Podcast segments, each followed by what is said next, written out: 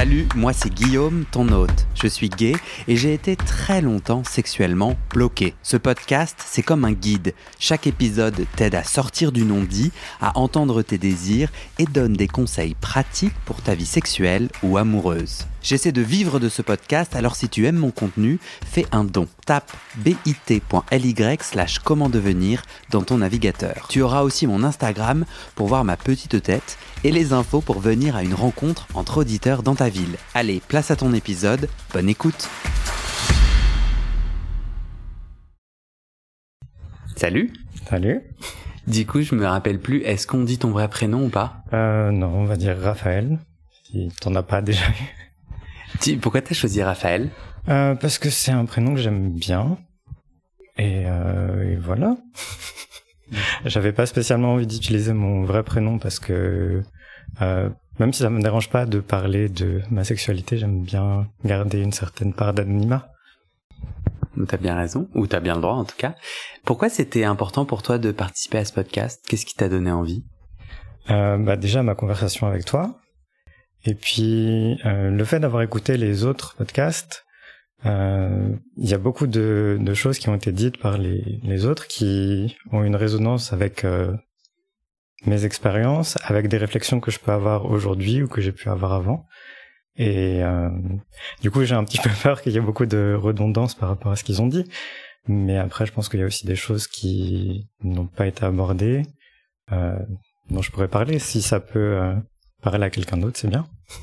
N'aie crainte de la redondance, chaque témoignage est unique, pour de vrai. Donc même si t'as l'impression de dire la même chose, quelqu'un d'autre entendra autre chose que la première fois que ça a été dit.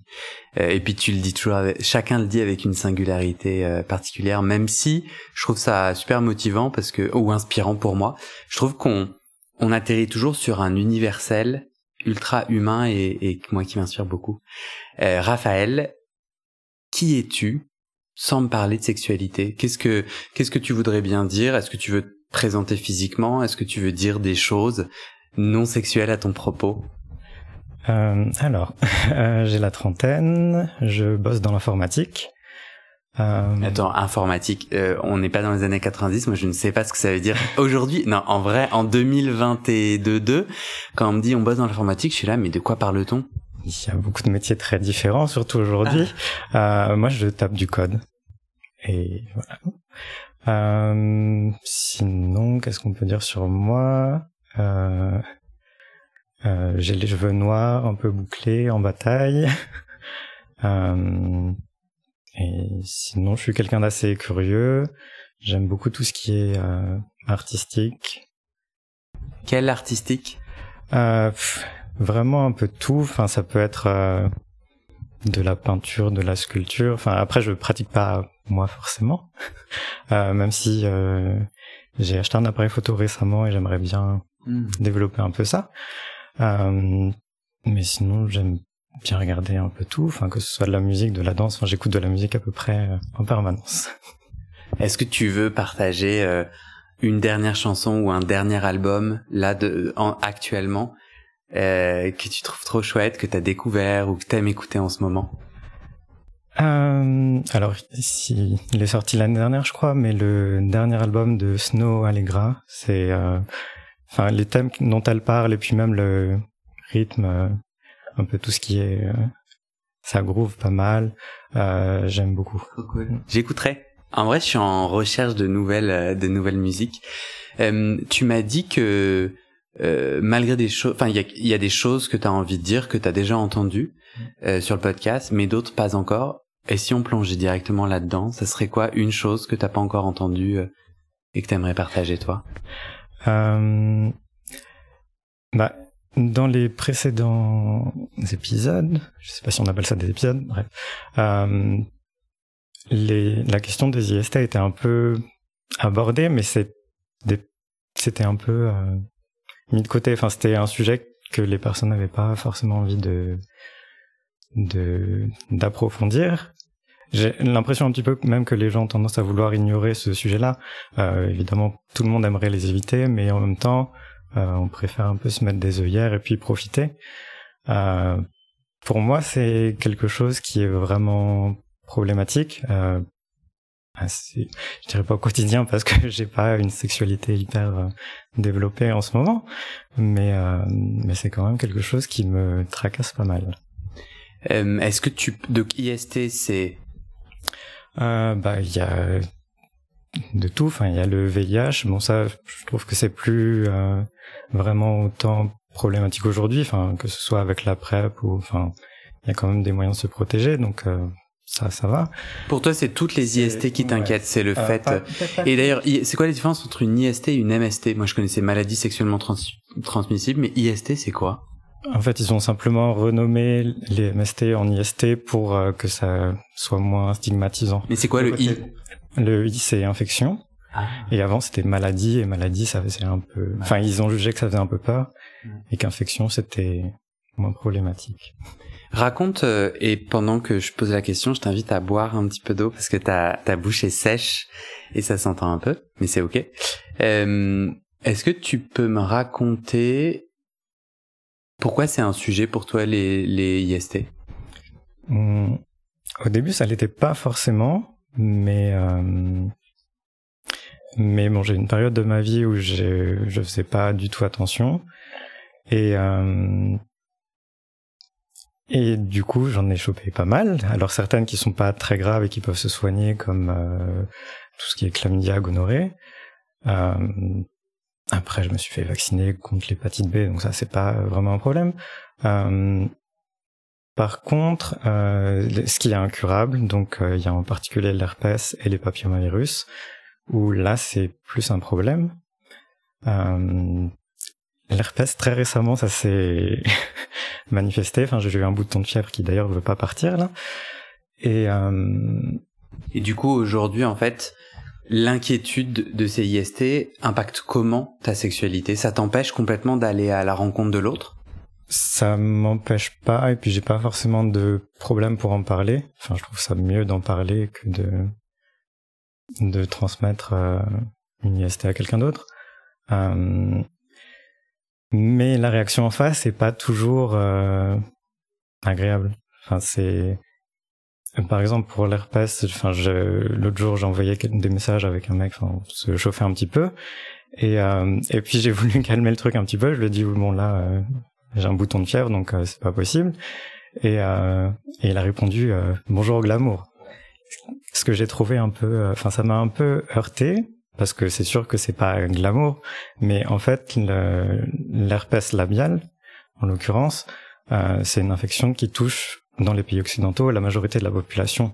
Donc en fait, je comprends pas pourquoi c'est aussi problématique, pourquoi ça euh, provoque une réaction comme ça un peu euh, brutale. Est-ce que... c'est peut-être moi qui euh, qui ai mal réagi, je sais pas.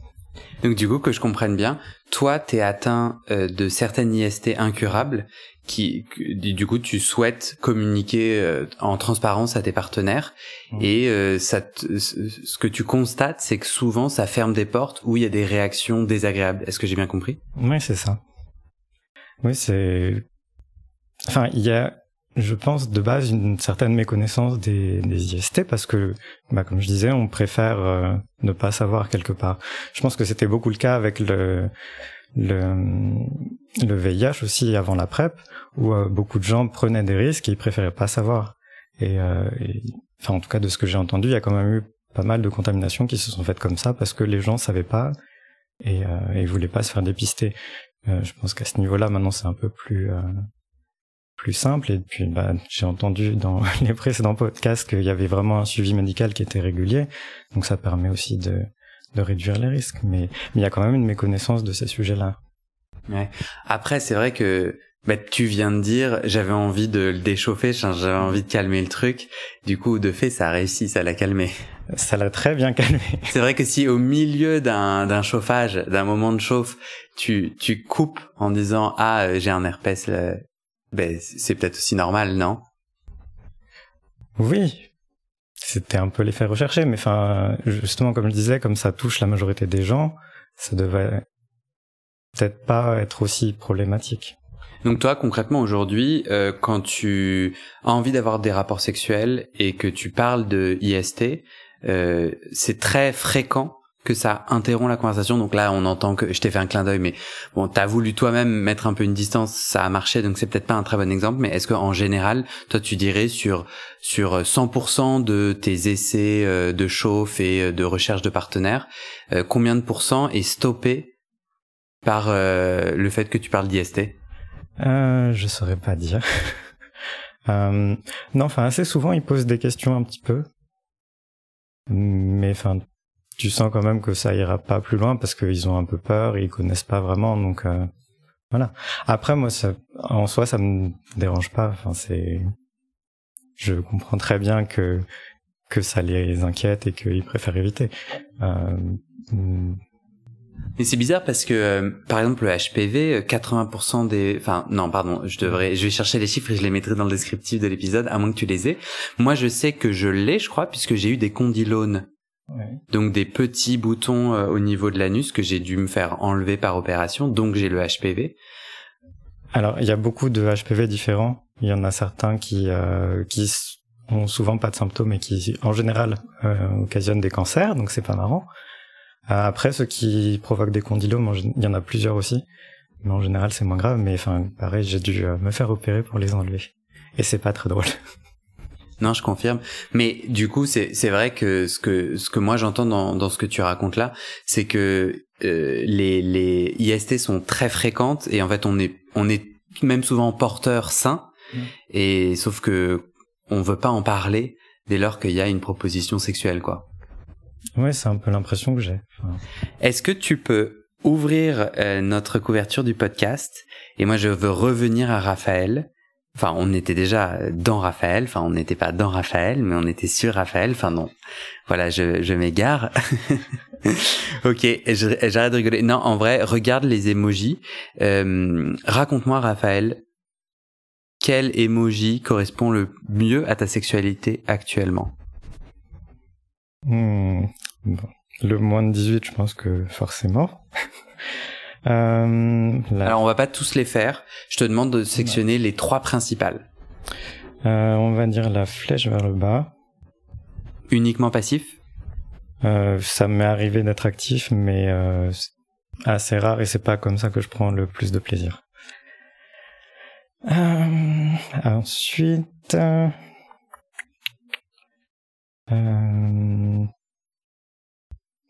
après, il y en a plusieurs que je mettrai ensemble. Enfin, les chaînes, euh, le petit bonhomme qui a l'air de, de se prosterner, prosterner devant quelqu'un, euh, le cadenas. Et ça veut dire quoi du coup pour toi? Euh, bah, tout ça, c'est tout ce qui est euh, BDSM. Euh, donc j'aime assez les jeux de domination, de soumission. J'aime bien être attaché. Euh, le cadenas, je dirais, c'est plutôt les cages de chasteté avec lesquelles j'ai expérimenté euh, ces dernières années. Euh, après, je dirais que moi, c'est j'aime bien quand c'est assez soft, même si j'aime bien aller un peu dans ce, genre de trip. Euh, Ça veut dire quoi, assez soft? Bah, la douleur, j'aime bien, mais il faut, euh, faut pas que ça dure trop longtemps, il faut pas que ce soit trop fort non plus, on va dire, par exemple. Euh, après tout ce qui est domination, euh, je me suis posé pas mal de questions là-dessus parce que j'avais tendance à vraiment euh, peut-être jouer sur un côté psychologique où je me faisais dominer de manière assez euh, hard. Euh, même des fois où vraiment j'étais juste euh, un objet pour le mec pour qu'il prenne son pied.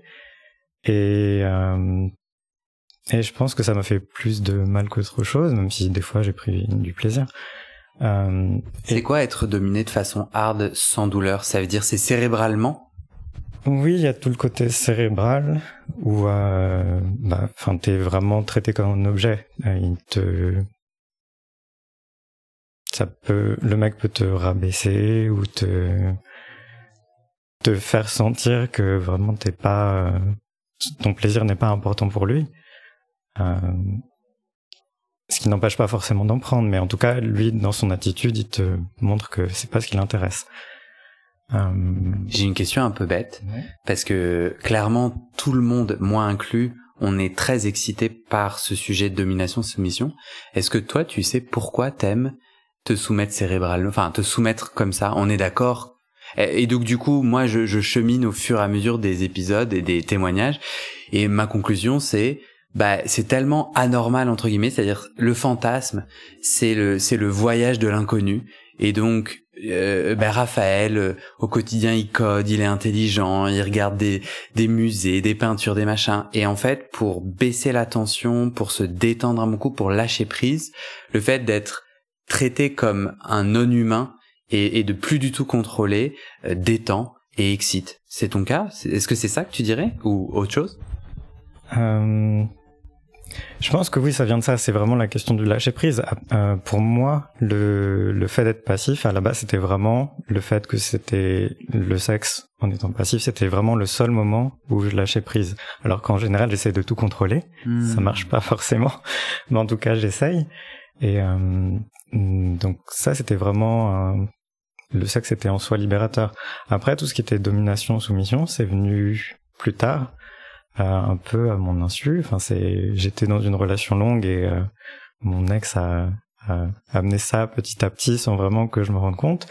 Et au final, j'ai bien aimé. Et après, ça a pris euh, des proportions un peu euh, plus extrêmes, peut-être. Tu veux dire quoi?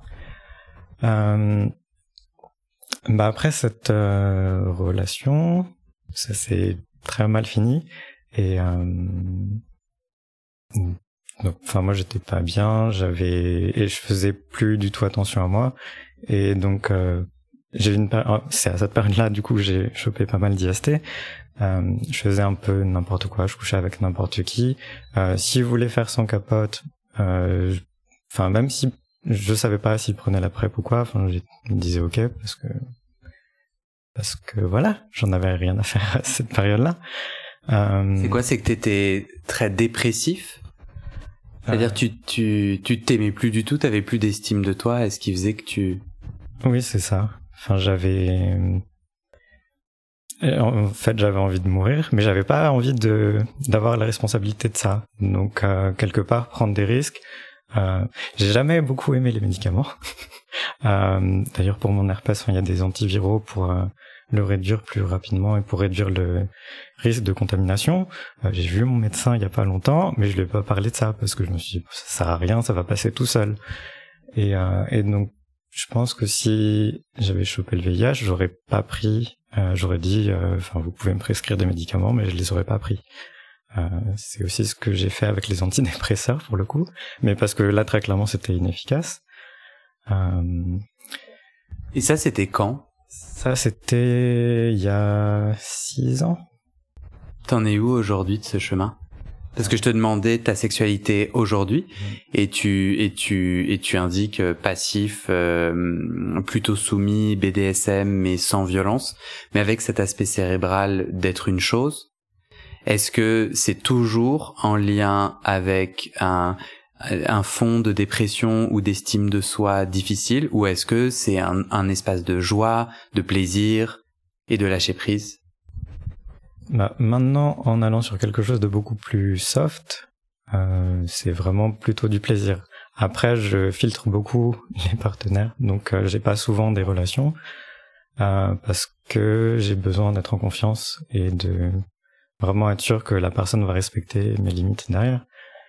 Euh, même si à vrai dire j'ai jamais eu vraiment de problème, c'est plutôt moi qui posais des limites un peu trop larges et euh, qui euh, après me disait bon ça on le refera pas. mais après aujourd'hui je pense que ça a aussi beaucoup changé parce que maintenant j'apprécie aussi un petit peu le fait de dominer. Alors je pense que c'est encore plus soft quand c'est moi qui domine, mais tout en restant passif, c'est quelque chose que j'apprécie et que je fais de plus en plus. Euh, et je pense que ça sort un petit peu de, en tout cas, du cliché que qu'on peut avoir. En général, c'est l'actif qui domine et le passif qui obéit. Et je sais pas. Moi, ça me, ça peut être bien de temps en temps, mais c'est bien de changer aussi, euh, de varier les plaisirs.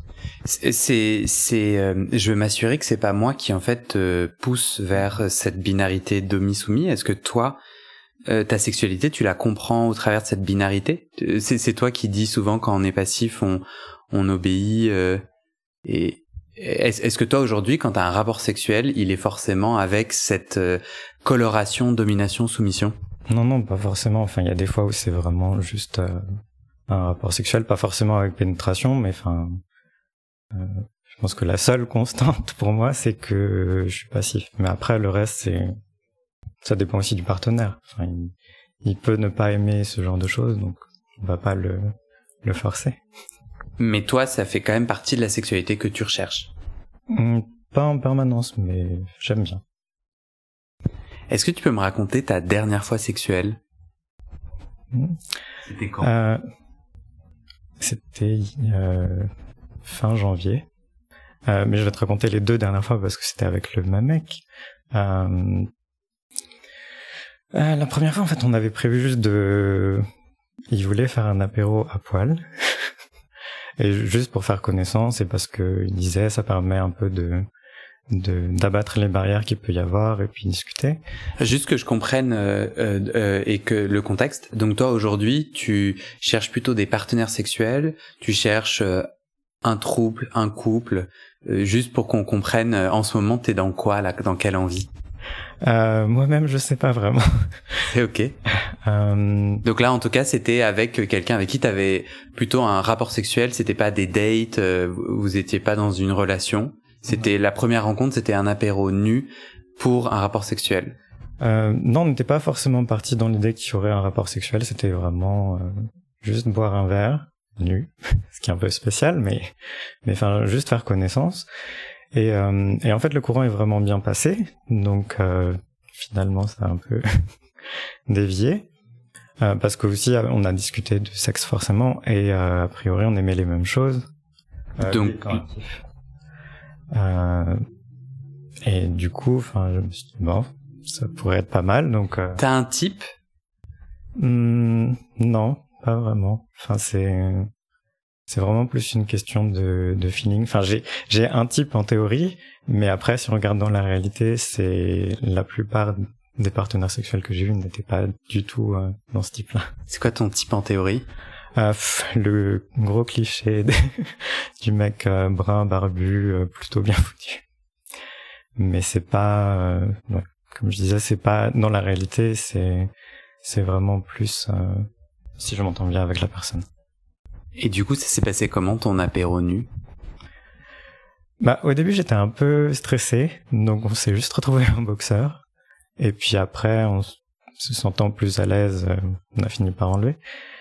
Et, euh, et on a discuté pas mal de temps. Je pense qu'on a bu plusieurs verres. C'était pas l'alcool, c'était du thé. Super euh, euh, T'étais chez lui? Ouais, ouais, ouais. Et et voilà, enfin après je me suis rapproché de lui. Et j'avais l'impression qu'il y avait quelque chose, donc après j'ai fini par euh, par l'embrasser. Et puis après euh, il y a eu un peu de branle, de fellation. Et après, enfin même c'était pas du tout prévu, enfin après il y a eu pénétration aussi. Et euh, c'était coloré domination soumission ou pas du tout? Euh, un tout petit peu parce qu'il m'avait dit qu'il aimait bien, je lui avais dit que moi j'aimais bien aussi, mais c'était vraiment vraiment très léger. Enfin globalement c'était très doux. Enfin on a vraiment pris notre temps et euh, et au final je pense que c'est un des meilleurs rapports sexuels que j'ai eu de toute ma vie, ah. voire même, euh, enfin oui dernièrement et puis même de toute ma vie. Et euh, ouais donc maintenant je me dis peut-être que tout ce qui est euh, domination, c'est peut-être pas l'essentiel pour moi, mais que vraiment il faut que je prenne mon temps, que je sois à l'aise avec euh, le partenaire. Vous vous êtes revus et vous allez vous revoir? Euh, On s'est revus après. Euh, là, ça a été un peu moins. Et il y a peu de pénétration, mais c'était très bien quand même. Et et oui, mais après, je sais pas si on va se revoir parce que justement, enfin, je lui ai parlé de mon herpès. Lui, il a plutôt bien réagi. Enfin, il était un peu inquiet, mais c'est c'était moins. Euh, sa réaction m'a beaucoup m'a pas heurté en fait. Et après, il m'a demandé si je pouvais faire des tests, ce que j'ai fait. tout était négatif, donc voilà, ça l'a rassuré. Mais après, je sais pas si ça va le freiner plus tard ou pas. Est-ce que du coup, tu peux m'expliquer euh, si j'ai un rapport sexuel avec quelqu'un qui a un, herpès, c'est quoi le, la, bonne façon de m'y prendre à la fois dans les questions que je pose et en fait comment ça se transmet à un, herpès? Est-ce que tu veux bien me sensibiliser? Euh... T'es pas obligé, hein. Je peux aller chercher sur internet. Non, mais je peux, euh, je peux en parler un petit peu. Euh, l'herpès labial, il se euh, enfin, les contaminations sont très faciles. Il suffit d'un contact euh, de, de la peau, en fait, pour le transmettre. Après, labial, c'est lèvres du haut. Lèvres, euh, oui. euh, même en fait, je pense que si je me souviens bien, je l'ai eu euh, en partageant le labello de quelqu'un d'autre. Donc c'est assez euh, anodin. Et j'étais ado et ça s'était pas manifesté pendant des années. Et c'est revenu là récemment parce que je pense que j'étais un peu stressé. Euh, après, en général, il vaut mieux éviter d'embrasser la personne, euh, de recevoir une fellation dans ce cas-là, euh, parce que ça peut aussi se transmettre aux organes génitaux, même si c'est moins grave et moins fréquent. Mais ça peut arriver donc euh... mais du coup toi tu de, quand tu préviens la personne euh, ça veut dire que vous allez pas vous embrasser? Enfin si si tu dis que la transmission elle est très simple euh, qu'est-ce que tu fais toi dans le rapport sexuel? Et pourquoi ton partenaire là t'a demandé de faire toi des tests? Bah, en fait, euh... non, enfin, il vaut mieux éviter en tout cas certains, enfin, tous ces rapports. Oui, tu peux pas embrasser la personne du coup. Mais en fait, je m'étais pas rendu compte que c'était de l'herpès, donc euh, on avait couché ensemble. Et c'est après où je me suis rendu compte que c'était ça. Et donc après, je l'ai prévenu. Et lui, il voulait que je fasse des tests pour se rassurer qu'il y avait rien d'autre. Et, et du coup, lui, il a, tu lui as peut-être transmis un herpès. Ouais. Donc après, peut-être qu'il l'avait déjà. Mais euh... mais bon, quand même, peut-être. Et c'est pas forcément cool de se dire ah, j'ai j'ai j'ai refilé un truc à quelqu'un, c'est jamais très très agréable.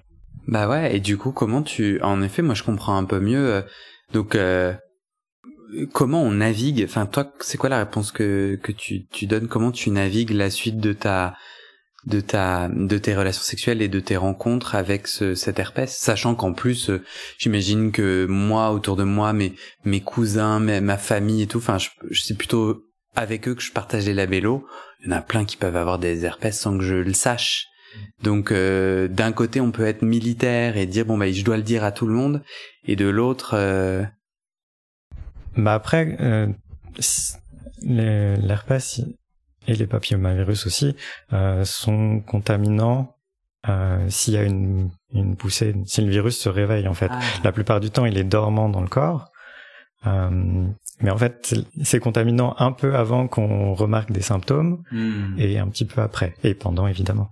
Hmm. Mais donc des fois on peut pas savoir. Mais euh, là, enfin oui, j'avais un petit bouton, mais ça me ça ressemblait pas à ce que j'avais eu auparavant, donc j'ai pas réalisé tout de suite ce que c'était.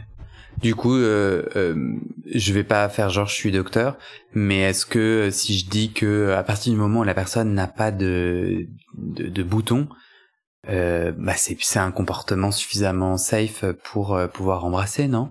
Oui, oui. Non, c'est pas quelque chose qui me tracasse en permanence, mais c'est juste que que bah, là le virus s'est réveillé. Je me demande aussi si le virus du le papillomavirus s'est pas réveillé aussi à la même période, mais c'est plus compliqué à savoir euh, vu que c'est interne dans mon cas. Euh, mais après oui, non, la plupart du temps il n'y a pas de, de risque quand même. Euh, comment tu comment t'essayes de de moi ce que j'entends en gros c'est que euh, ta santé mentale est très connectée à ces à ces IST, enfin à ces oui à ces maladies, je sais pas comment tu veux qu'on les appelle. Euh, Qu'est-ce que tu fais aujourd'hui pour euh, bah, pour aller mieux? Hmm. euh, Pas grand chose.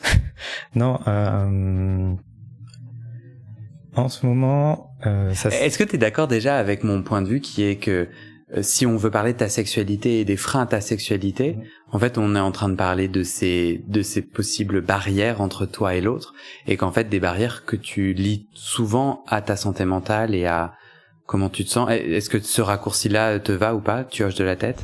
Oui, je suis d'accord. oui, je pense que c'est vraiment euh, le principal problème dans ma sexualité aujourd'hui. C'est ce qui m'a amené à attraper euh, le papillomavirus et c'est aussi un peu ce qui me freine euh, aujourd'hui. Enfin, et justement les, les, réactions des autres aussi. Peut-être que c'est plus plus le problème, c'est peut-être plus comment moi je vois leurs réactions que que vraiment leurs réactions.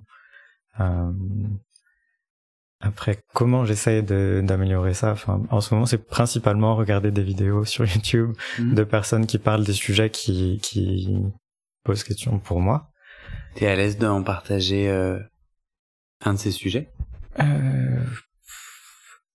euh bah, Par rapport à, à mon ex, j'ai dit que ça s'était très mal fini. Euh, j'ai mis pas mal de temps à me. Au début, je, je culpabilisais. Je me suis dit, ah, il y a des trucs que j'ai pas bien fait, c'est pour ça que ça a mal tourné. Euh, là, ces dernières années, j'ai quand même réalisé qu'il y avait beaucoup de de violences psychologiques de sa part, et la dernière année aussi un peu des violences physiques. Mais j'étais complètement dans le déni. Et euh... quelle violence physique, par exemple?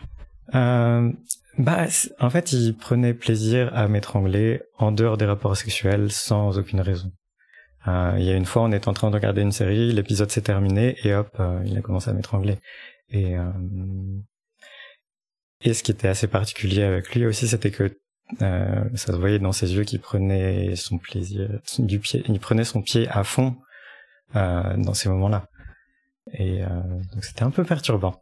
Et t'as l'impression que ton consentement n'était pas respecté non plus dans le rapport sexuel, parce que je me souviens tout à l'heure, t'as dit euh, euh, le, la domination-soumission est venue dans notre couple de façon insidieuse, à mon insu, t'as dit. Et j'étais et, et, ça m'a ça m'a questionné, ouais.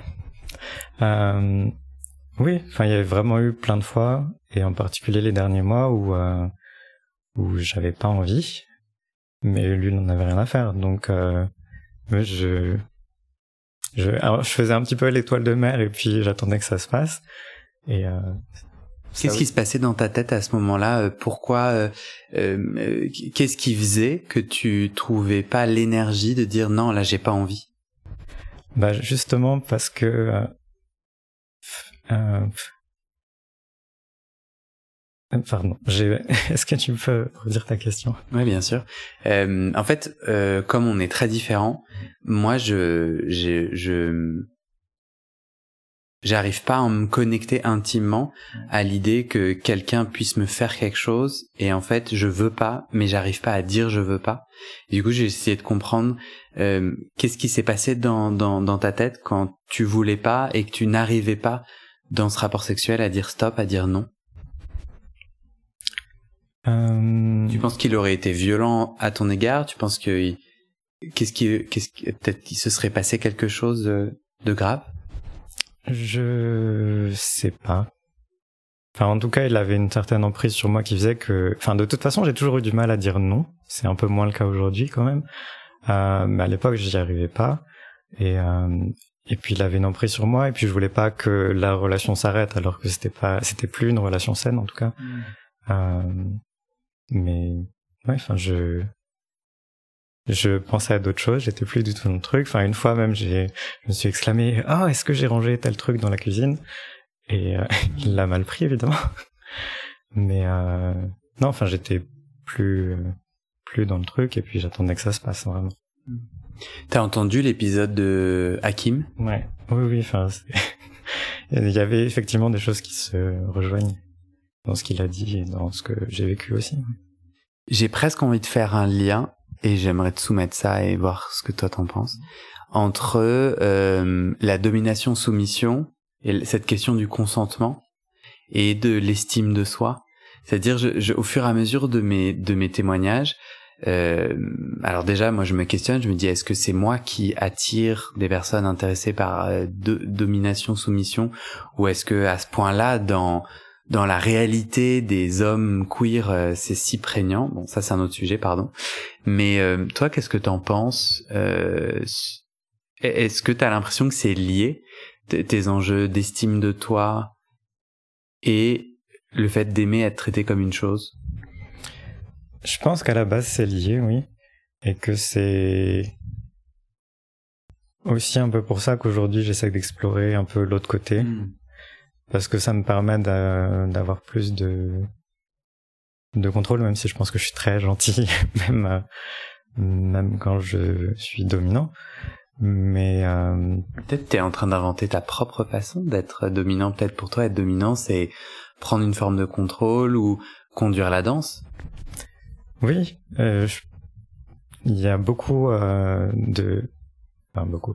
Il y a des personnes, en tout cas sur Twitter, qui parlent justement du fait que le fait d'être passif n'empêche pas de pouvoir dominer.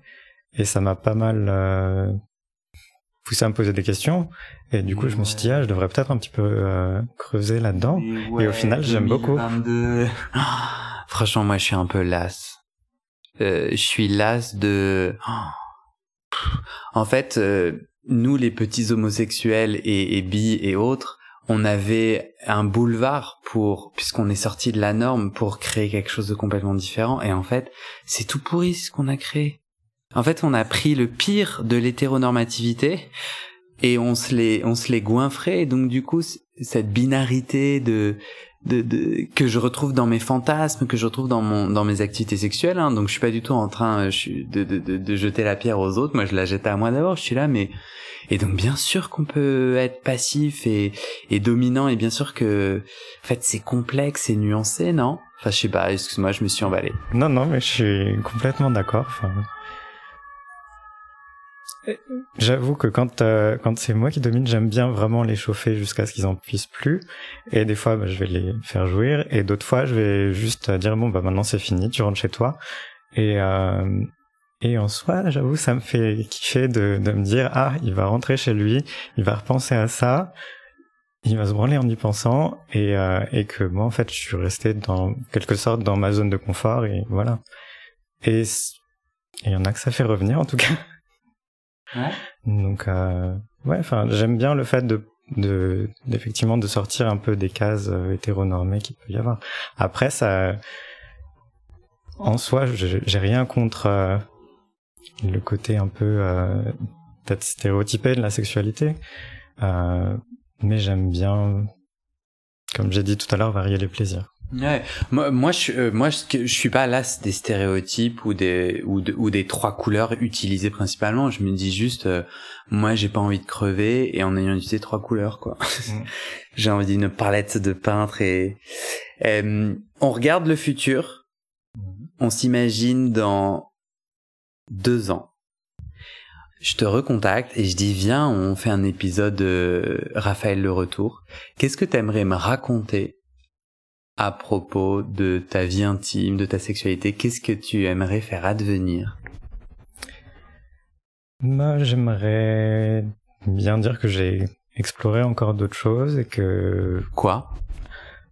Je sais pas parce que j'ai déjà essayé quand même beaucoup de choses, mais enfin, ou en tout cas que je suis plus, euh, on va dire, à l'aise dans les pratiques que je peux avoir. Euh, y compris tout ce qui est domination, soumission. Euh, mais sinon, d'ici deux ans, j'aimerais bien arriver à, améliorer tout ce qui est estime de moi et, et j'aimerais bien aussi être en couple un jour. Euh, c'est quand même quelque chose qui est assez important pour moi. après aujourd'hui, je pense que je suis pas prêt pour ça. Donc je, actuellement, je cherche plutôt euh, des partenaires, un nombre de partenaires limité.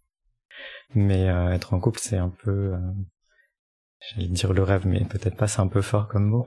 Mais enfin le. Qu'est-ce que tu penses que le couple t'apportera que tu n'as pas aujourd'hui?